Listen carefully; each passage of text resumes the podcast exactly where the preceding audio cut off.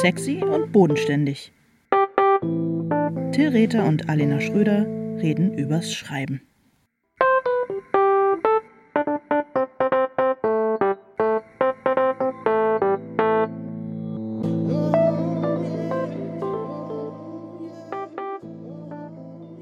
Hallo Alena. Hallo Till.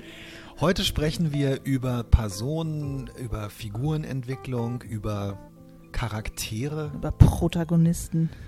Und darüber, welche Klischees da so gibt, welche Klischees man vermeiden kann und so weiter, was es für Probleme gibt, wie wir beide das machen oder gerne in Zukunft machen wollen.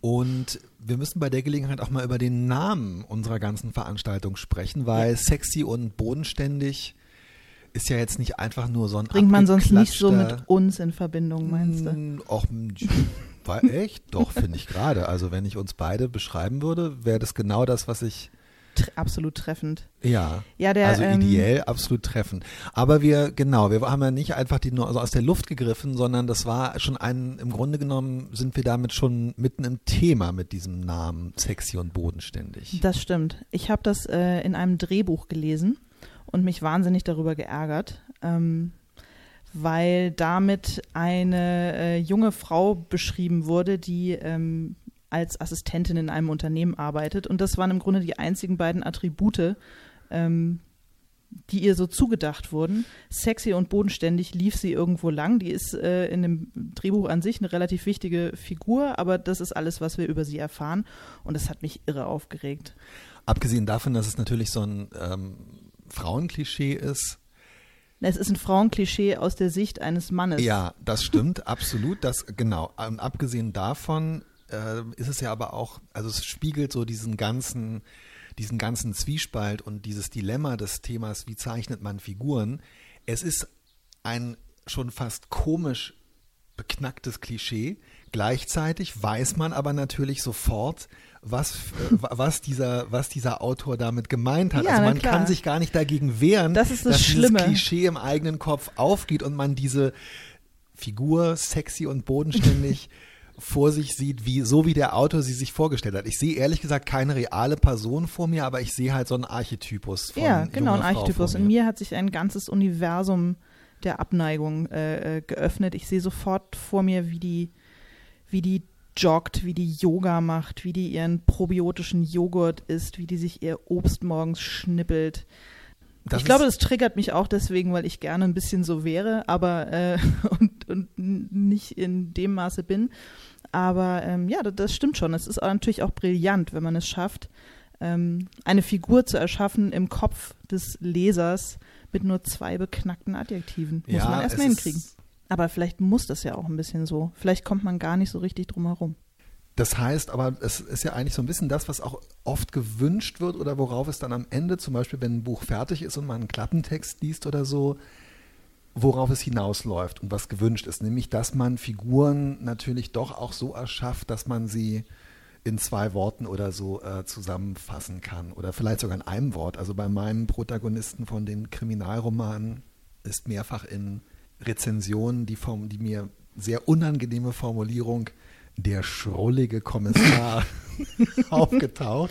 Also es gibt dieses Bedürfnis und diesen Drang, Figuren durch so wenig wie möglich ähm, festgelegte Klischees zu beschreiben, dann entstehen halt Archetypen, wie du, wie du völlig richtig sagst. Aber der Vorteil ist, man sieht die Figur natürlich vor sich. Ja, wobei ich jetzt im Bezug auf Adam Danowski schrullig das völlig falsche Wort. Äh, schrullig sind ja angeblich alle Kommissare irgendwie, aber der ist ja vieles, aber schrullig finde ich ihn eigentlich nicht. Fühlst du ihn, hast du das Gefühl, dass er dadurch gut beschrieben ist? Also ich finde, das Wort schrullig ist ein absolut ungeeignetes Wort, um irgendetwas oder irgendjemanden äh, zu beschreiben. Also alles, was eine Schrulle ist, ist, äh, dann müsste man eigentlich schon was anderes dafür finden, um das zu erklären. Es wird auch nur noch auf Klappentexten verwendet. Es ist wirklich, du hast völlig recht. Es ist, es ist eins von diesen, von diesen vielen, ähm, von diesen vielen Klappentextwörtern. Nein, es beschreibt ihn natürlich nicht so richtig gut. Also Tatsächlich fällt es mir aber, und da kommen wir nämlich an, äh, da kommen wir nämlich an, an einen, finde ich, schwierigen Punkt. Also mir fällt es sehr, sehr schwer, diese Figur zu beschreiben und ich verstehe dann das Bedürfnis von, Rezensi äh, von Rezensentinnen oder Rezensenten, eine Sache zu sagen. Der ist halt so ein bisschen komisch, der Kommissar, der hat Probleme, der ist äh, überfordert, der ist ähm, einerseits sehr äh, empfindsam, andererseits verhält er sich aber, äh, um das zu kaschieren, auch betont dickfällig und sarkastisch. Es ist schwer zusammenzufassen und ich mag mir darüber eigentlich auch gar keine äh, detaillierten Gedanken machen. Aber dabei kommt natürlich am Ende raus, dass so eine Figur dann so zusammengefasst wird und ich habe dann immer eher sogar ein schlechtes Gewissen, weil ich denke, ich hätte den vielleicht ein bisschen konkreter oder nachvollziehbarer oder eben archetypischer zeichnen müssen, damit er klarer wird oder so. Also äh, müsste er nicht einfach sexy und bodenständig sein, dann, ähm, also weiß ich nicht, bei Schimanski kann man sagen, aggressiv und rechtschaffen und es gibt so, so einfache, so, so einfache Figuren, die dann aber, glaube ich, auch immer am besten funktionieren. Insofern beneide ich eigentlich die Leute, die sich trauen, so ein sexy und bodenständig rauszuhauen für eine Figur. Ja, das macht natürlich auch, das, das macht es ja auch ein bisschen einfacher. Wenn man eine Figur so reduzieren kann, ähm, macht das natürlich auch Spaß. Aber oh, ich bin ganz froh, dass du das im Fall von Adam Danowski ähm, vermieden hast. Also, was mich wirklich nervt bei der Arbeit und auch beim Reden über die Arbeit und bei der Arbeit an Figuren ist eben genau dieses, dass man so wahnsinnig schnell auf so dass man so merkt, dass man auf so Archetypen festgelegt wird, also auf so feste Figuren irgendwie. Die zickige Frau, die sexy und bodenständige Assistentin im, im Start-up-Unternehmen, den knurrigen Kommissar, ähm, den äh, missgünstigen, äh, aggressiven Konkurrenten, äh, die burschikose äh, Ehefrau mit dem Herz auf dem rechten Fleck. Also es ist so, man kann es mit, mit solchen Figuren kann man alle möglichen Geschichten sofort bevölkern. Es ist wahnsinnig schwer dagegen anzugehen. Äh, und ähm, ich merke, dass ich mir deshalb fast am wenigsten gerne Gedanken über die Figuren und wie sie eigentlich sind mache. Ich habe damit aber gemischte Erfolge, muss ich sagen. Wie machst du das denn jetzt im Moment? Du arbeitest, das darf ich glaube ich sagen, an einem ähm, relativ weit auch in der Zeit ausholenden Roman einer Familiengeschichte, der natürlich sehr getrieben sein muss im traditionellen Verständnis von von Figuren. Von ja. Menschen mit Mensch, genau, Figuren mit menschlichen Eigenschaften. Wie das gehst stimmt. du mit diesem Thema Klischee, Archetyp, äh, wie, wie gehst du damit um? Wie, wie erschaffst du diese Figuren jetzt im Moment? Ja, das ist äh, tatsächlich gar nicht so einfach. Ich habe ja in den drei fiktionalen Büchern, die ich da vorgeschrieben habe, war das ja sozusagen die Methode. Also da sind alle Figuren, die da vorkommen, sind klischeehaft angelegt. Also die ja. sind Klischees. So. Moderne Archetypen von, Entschuldigung, wenn ich das kurz einfügen darf, ja. von Kindergarten, Kita-Eltern, wo du also verschiedene Menschen in, in einem modernen Archetyp, wie zum Beispiel der, der iDad, der sich besonders gut auskennt mit, äh, oder auch gerade nicht besonders gut auskennt, aber es glaubt, Technik, genau. mit Technik und Computern. Und es, du hast also ähm, absichtlich diese Verdichtung vorgenommen.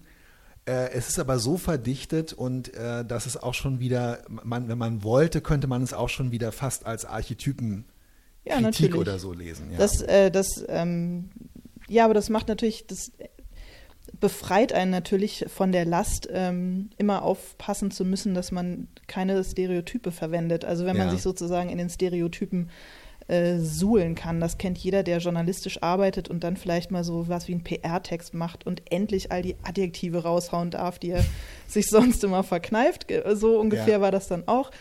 Ähm, das entwickelt dann halt so eine eigene, eigene Komik und macht äh, wahnsinnigen Spaß. So, aber das war ja, so, das war ja das, das Genre, hat das so. Also der härtestmögliche Kontrast zu dem, was du jetzt Genau, vorhast. und jetzt äh, schreibe ich einen, einen Familienroman, dessen Figuren teilweise ähm, real existierende Personen sind aus meiner eigenen Familie. Also ähm, vor allem. Sind oder waren? Ja, waren ähm, weil alle die, die noch äh, leben, werden nicht vorkommen.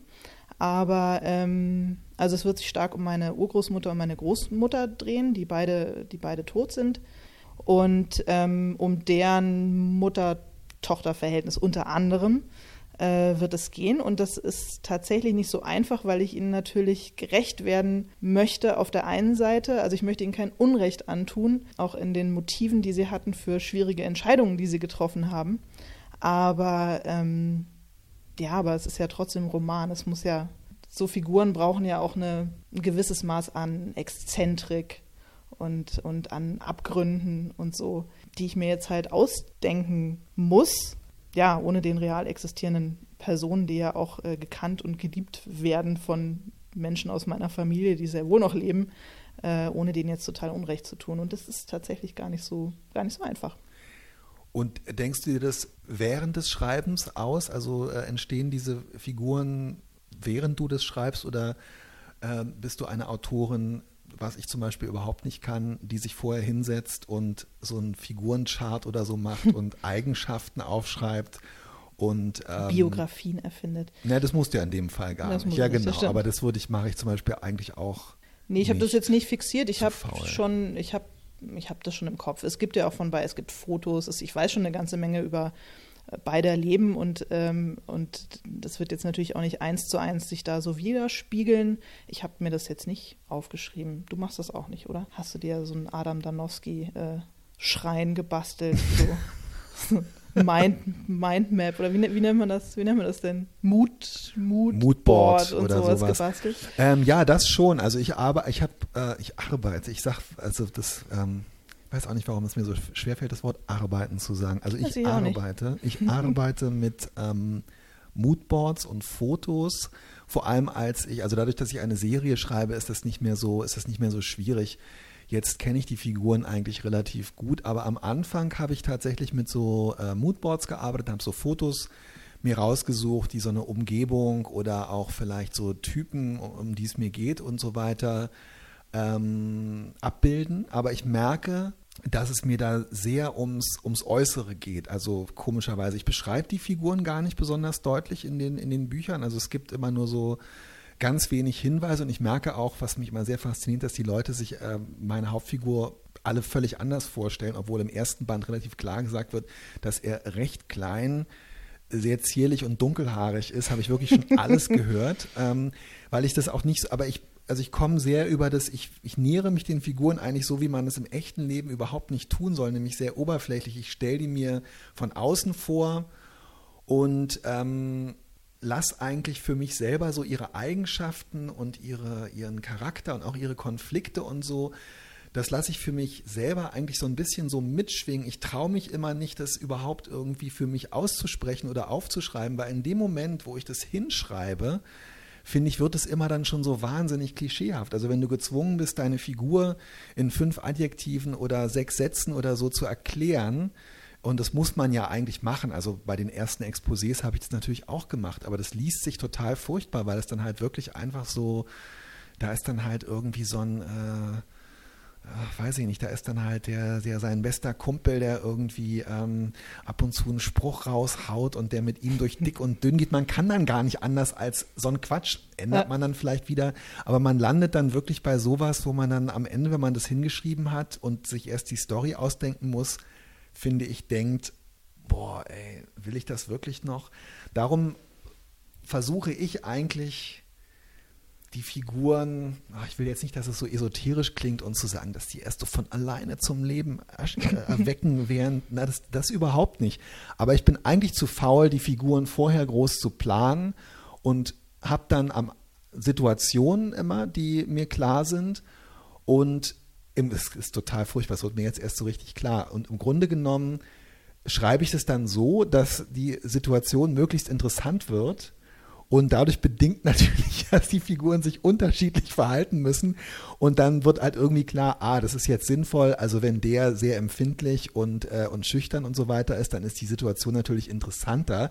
Wenn der andere ähm, total bollerig und äh, unsensibel und auch so ein bisschen provozierend ist. Und so ist zum Beispiel die Dynamik zwischen ähm, Adam Danowski und seinem, seinem Kollegen Finzi entstanden ohne dass ich das vorher groß geplant hätte. Es ist dann sozusagen das, was die Szene brauchte. Mhm. Und sobald man das gemacht hat, äh, kann man sich dann im Grunde genommen, finde ich, darauf ausruhen und macht dann da halt so, macht dann da halt so weiter. Aber wenn es dann am Ende heißt, äh, ähm, der schrullige Kommissar ähm, und äh, äh, sein Kumpel, mit dem er Pferde stehlen kann, dann ja, das ist dann natürlich, äh, das ist dann für mich eigentlich okay, aber ich möchte halt nicht mit diesem Gedanken anfangen. Wenn andere das dann am Ende so verdichten, dann finde ich das in Ordnung, aber ich äh, versuche das so ein bisschen auf mich zukommen zu lassen. Du hast jetzt gerade gesagt, ähm, dass du natürlich, also das ist klar, du schreibst über deine Urgroßmutter und deine Großmutter. Du hast deine Großmutter noch kennengelernt. Ja. Okay. Ähm, ich finde das sehr. Es würde mich wirklich jetzt nochmal interessieren, weil ich fand es als Journalist und finde das als Journalist wahnsinnig schwierig beim Porträts schreiben. Ich habe hm. darum eigentlich auch aufgehört, weil ich selbst, wenn man, man hat ja oft nur eine halbe Stunde, in guten oder besonders anstrengenden Fällen hat man vielleicht mal einen halben Tag oder so mit einer Person. Aber ich finde es da schon völlig unmöglich, einer Figur gerecht zu werden. Ähm, du hast gesagt, du kannst es natürlich nicht, weil sie vielleicht andere Abgründe oder so brauchen oder weil das, ähm, weil sie natürlich vielleicht für die, für die Geschichte noch, weil du das auch ein bisschen verändern oder verdichten musst oder so. Aber spürst du so diesen Auftrag in dir, ähm, deine Großmutter, deiner Großmutter gerecht zu werden? Oder hast du eher das Gefühl, ähm, es ist auch okay, wenn du sie als Anregung für eine neue Kreatur nimmst, die ja, du sozusagen natürlich. erschaffst. Ja, natürlich. Nein, also das, ich glaube, das ist schon klar, dass, dass das nicht eins zu eins eine, die Geschichte meiner Groß... Aber worum, worum es mir eigentlich geht, ist der Konflikt zwischen den beiden, weil um das äh, kurz zu skizzieren, meine Urgroßmutter hat sich in den frühen 20er Jahren recht jung verliebt und ist sehr schnell schwanger geworden und ähm, wollte aber eigentlich gar nicht dieses äh, Hausfrauen, Ehefrau, Mutter ähm, Leben führen, sondern die wollte eigentlich nach Berlin, die wollte eigentlich arbeiten. So, es war so dieser mhm. Aufbruch, die Frauen gehen jetzt auch arbeiten und führen selbstständige Leben und diese, dieser Lebensentwurf von Mutter werden und Ehefrau sein, das war da eben gerade so aufgebrochen und, und sie wollte eigentlich das andere. Nun kam ihr halt so ein Kerl dazwischen und, ähm, und eine sehr frühe Schwangerschaft. Und dieser Konflikt zwischen sozusagen einer beruflichen Selbstverwirklichung und den Erwartungen ans Muttersein, das, das zieht sich so ein bisschen so durch die Generationen. Und das finde ich sozusagen, dem versuche ich gerecht zu werden, dass die Figuren meiner Urgroßmutter und meiner Großmutter, dass die am Ende im Buch ein Eigenleben haben, das mit den realen Gegebenheiten nicht so viel äh, zu tun hat. Das, das lässt sich, glaube ich, ähm, gar nicht verhindern, weil dafür weiß ich auch zu wenig über die beiden, als dass ich da so eine eins zu eins Geschichte draus machen könnte.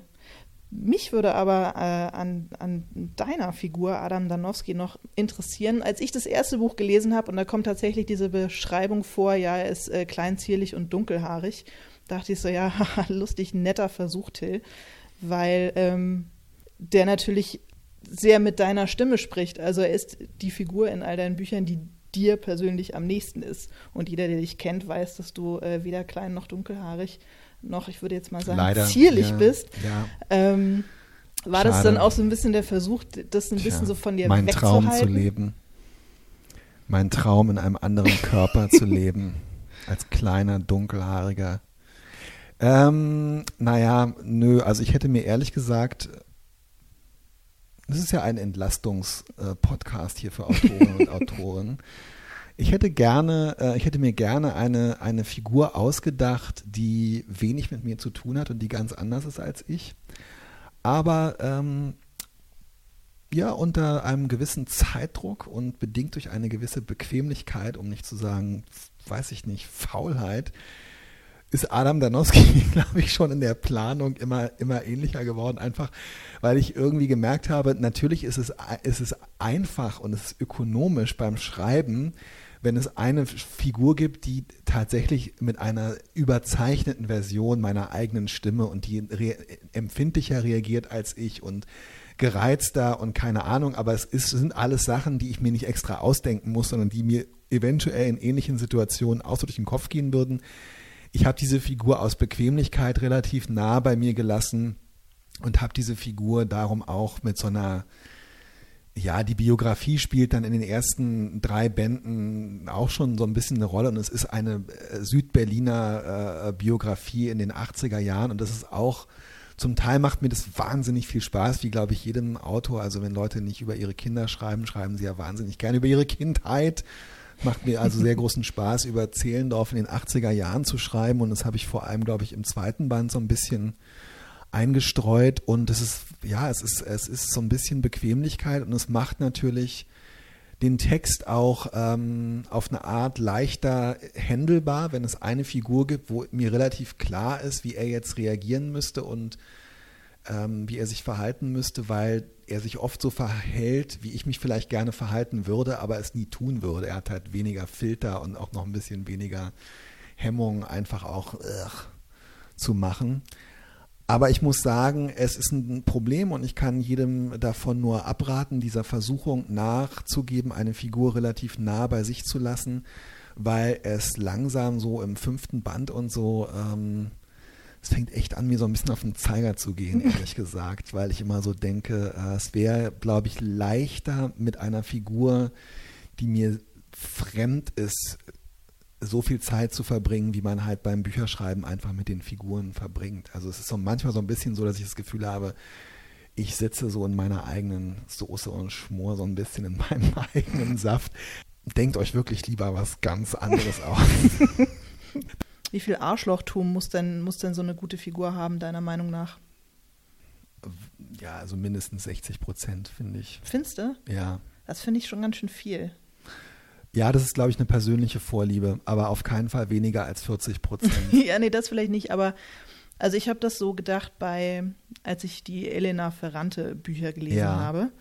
Ähm, Das ist mir natürlich, genau richtig. Das, das sind ja so 70 bis 80 Prozent, würde ich sagen, oder? Ja, und das war mir zu viel. Also Ah, ich, okay, ich nee, das kann, mag ich, ich gern leiden. ich, ähm, Ich kann auch mit 100 Prozent. Nee, also mir waren die beiden, ich habe das äh, gerne gelesen, keine Frage, es ist toll geschrieben, aber ich habe mich geärgert, weil ich in dem Erfolg dieser Bücher schon gesehen habe, dass es eine unglaubliche Sehnsucht, glaube ich, gibt nach Frauenfiguren, mit denen man sich identifizieren kann oder die interessante Geschichten haben. Und mich hat genervt, dass mir keine dieser beiden Frauen, um die es da geht, wirklich nah war und dass ich die beide wahnsinnig unsympathisch fand. Und dass sich ihr Konflikt, den sie miteinander hatten, am Ende doch über drei Bände wieder um so einen komischen Lauch drehen, halt so einen Typen, in den sie beide verknallt sind und um den sie sich streiten. Und das, das hat mich, äh, das hat mich genervt. Also ich finde, nee, ich, also ich finde so 35, 65 wäre so meine Moment, Ratio. also der Arschlochanteil wäre dann 35 Ja. Prozent. Ah, okay. Also der okay. muss schon da Mhm. sein, also zu nett ist auch nicht gut, aber das heißt ja nicht, dass jemand nicht negative Eigenschaften haben darf oder so, aber er muss mir schon irgendwie am Ende sympathisch sein. Ja, ich verstehe, was du meinst und ich kann das auch ähm, nachvollziehen. Bin ganz verständnisvoll, aber das ist, glaube ich, wirklich Geschmackssache, so wie, weiß ich nicht, scharfes Essen oder keine Ahnung. aber ich lese persönlich wirklich am liebsten Sachen, wo der, wie du es nennst, Arschlochanteil ähm, relativ hoch ist. Das heißt, finde ich nicht unbedingt, dass die Leute jetzt aktiv anderen schaden müssen. Das mag ich nicht so gerne und ich mag auch nicht so gerne dieses, ähm, weiß ich nicht, also das, was gerade so jetzt so im goldenen Zeitalter des Fernsehens so wahnsinnig äh, modern ist, die, äh, die destruktiven, gebrochenen Männerhelden, deren äh, Selbstzerstörungstrieb aber so groß ist, dass sie halt wirklich eine ganze äh, äh, Familie und ihre gesamte Umgebung mit in den Abgrund reißen, so wie Walter White und weiß ich nicht, alle anderen. Wenn es dann so glorifiziert wird, das muss es gar nicht. Ich meine, mit Arschlochhaftigkeit meine ich eher auch wirklich so einen Nervfaktor, eine, wirklich eine, eine große Schwäche der Figur und eine große Unfähigkeit der Figur aus sich rauszugehen und so. Und insofern mochte ich, also ich mag sowohl ähm, also ich mag die beiden Protagonistinnen äh, in diesem Ele Elena Ferrante. Äh, es sind ja sogar vier Bücher, die sie um den, um den Typen kreisen, glaube ich. ich glaube, das erste noch nicht ganz Das so stark, da sind sie ja recht. noch Ja, ja, da- Kinder, insofern hast aber du völlig da recht, wird es schon ja. angelegt. Und ich bin froh, wobei- dass ich von denen nie wieder irgendwas hören muss. Fuck Nino.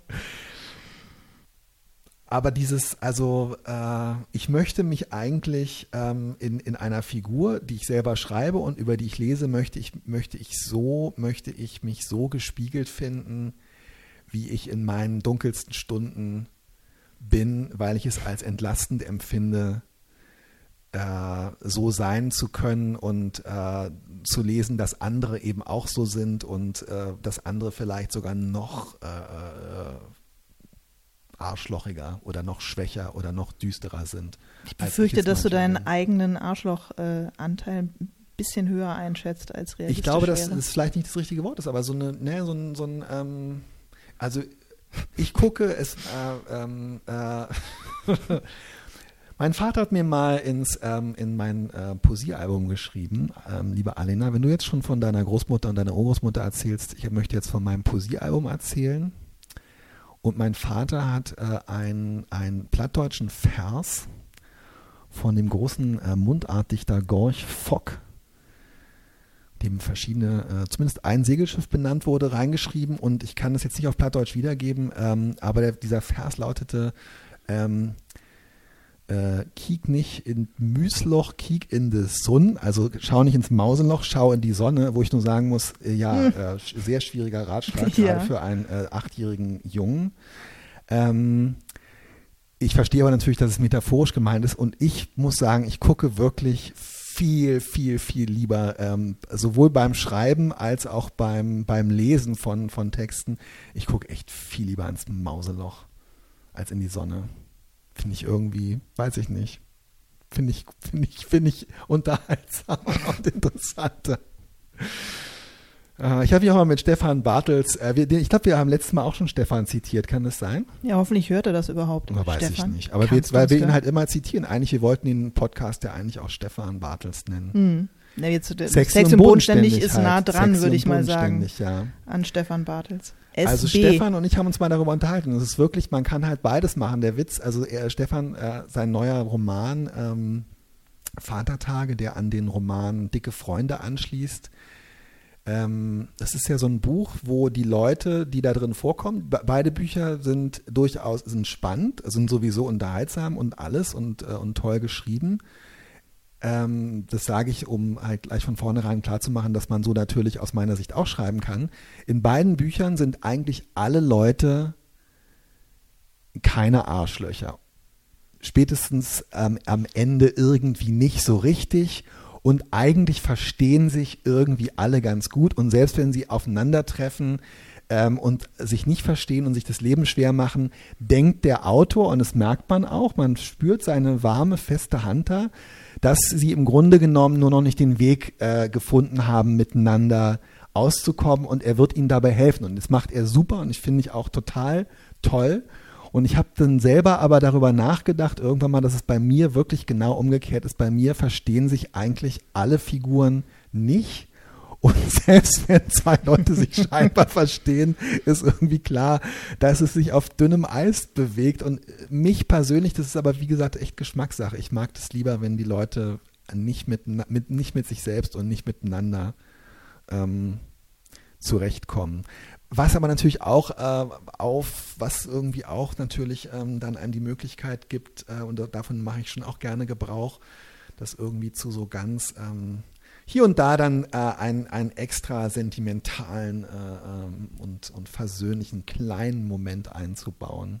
Hast du dir denn, als du die ähm, angelegt hast, die Figuren, hast du dir tatsächlich für jeden so ein ja, so eine kleine exzentrische Macke überlegt oder hast du das gar nicht so bewusst Null, gemacht? Gar nicht, kein bisschen ähm, wäre, glaube ich, also zum Teil ergibt sich das wirklich von selbst. Es gibt, ist zum Beispiel so, dass äh, in, im zweiten Band äh, Meta Yorkstadt immer mit ihrem Pferdeschwanz rumspielt ja. im Auto, weil, und das macht ihn dann, das macht ihn äh, total wahnsinnig. Aber das hat sich wirklich, wie ich das vorhin auch, das ist ein gutes Beispiel für das, was ich vorhin versucht habe zu beschreiben, dass die Figuren sich eigentlich aus der Situation ähm, entwickeln. Und das war klar in der Situation, in der die beiden sind. Sie müssen weil das nun mal ein Krimi ist und weil sie jemanden observieren, sitzen sie lange zusammen im Auto und es ist sehr langweilig, wenn nicht die eine Figur der anderen auf die Nerven geht. und ähm, dass äh, Meta Yorkshire deutlich geduldiger ist als Adam Danowski, war irgendwie klar. Und dann entwickelt sie halt, also muss irgendwas, was sie macht, äh, äh, muss ihm auf die Nerven gehen. Und äh, dieser Pferdeschwanz bekommt dann eine sehr wichtige, ähm, eine sehr wichtige äh, Funktion. Und das ist irgendwie toll, aber das ist wirklich, das sowas, das entsteht, das entsteht ähm, automatisch sozusagen beim, fast wirklich wie von allein, würde ich sagen, beim, beim Schreiben. Und ähm, ich will jetzt nicht zu viel verraten, aber du bist ja noch nicht so weit mit deinem Roman. Nein. Schönen Dank auch. Ja, glaube, das stimmt wohl. Aber ganz ehrlich, ich meine, das ist ja das Tolle, man kann sich das nicht vorstellen, aber du wirst, glaube ich, auch überrascht sein, was deine ähm, halbfiktive Großmutter und deine halbfiktive Urgroßmutter noch an, äh, ähm, an, an, an Marotten und Eigenheiten entwickeln werden beim ja. Schreiben. Ja, das stimmt. Ich bin schon wahnsinnig gespannt. Es ist jetzt ein bisschen harter Übergang. Ja. Ähm, so, worüber wolltest du noch sprechen? Naja, wir müssen, glaube ich, äh, der, der, Podcast blickt ja auf eine lange Tradition äh, zurück, wo ja. wir am Ende immer über Sex noch gesprochen haben. Ja, letztes Mal habe ich den Sex beigesteuert, ja. jetzt bist du dran. Oder wollten wir damit nicht eigentlich aufhören irgendwie? Wir können das, vielleicht haben wir Sex auch echt durchgespielt jetzt. Ja, ich muss sagen, ich war ja sehr, sehr traurig, als unsere Kolumne eingestellt wurde, weil es so ein schönes Arbeiten mit dir war.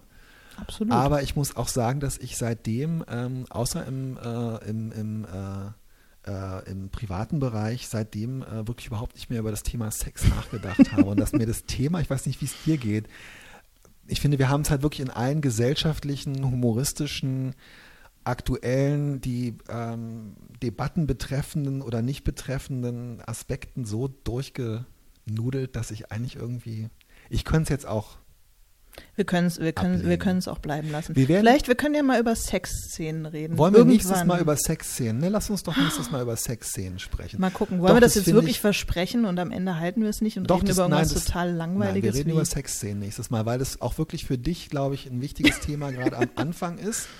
Und ich kann zurückblicken auf die Sexszenen, die ich geschrieben habe ja. und mich da auch einer großen ja, da, dem kann ich mich stellen und wir können über das wahnsinnig schöne äh, Gedicht ähm, sprechen, was Margarete äh, Stokowski geschrieben hat über Sexszenen. Oh ja, das finde ich schön. Was für ein schöner Ausblick. Ich freue mich jetzt schon. Ich mich auch. Bis nächstes Mal, Alena. Tschüss.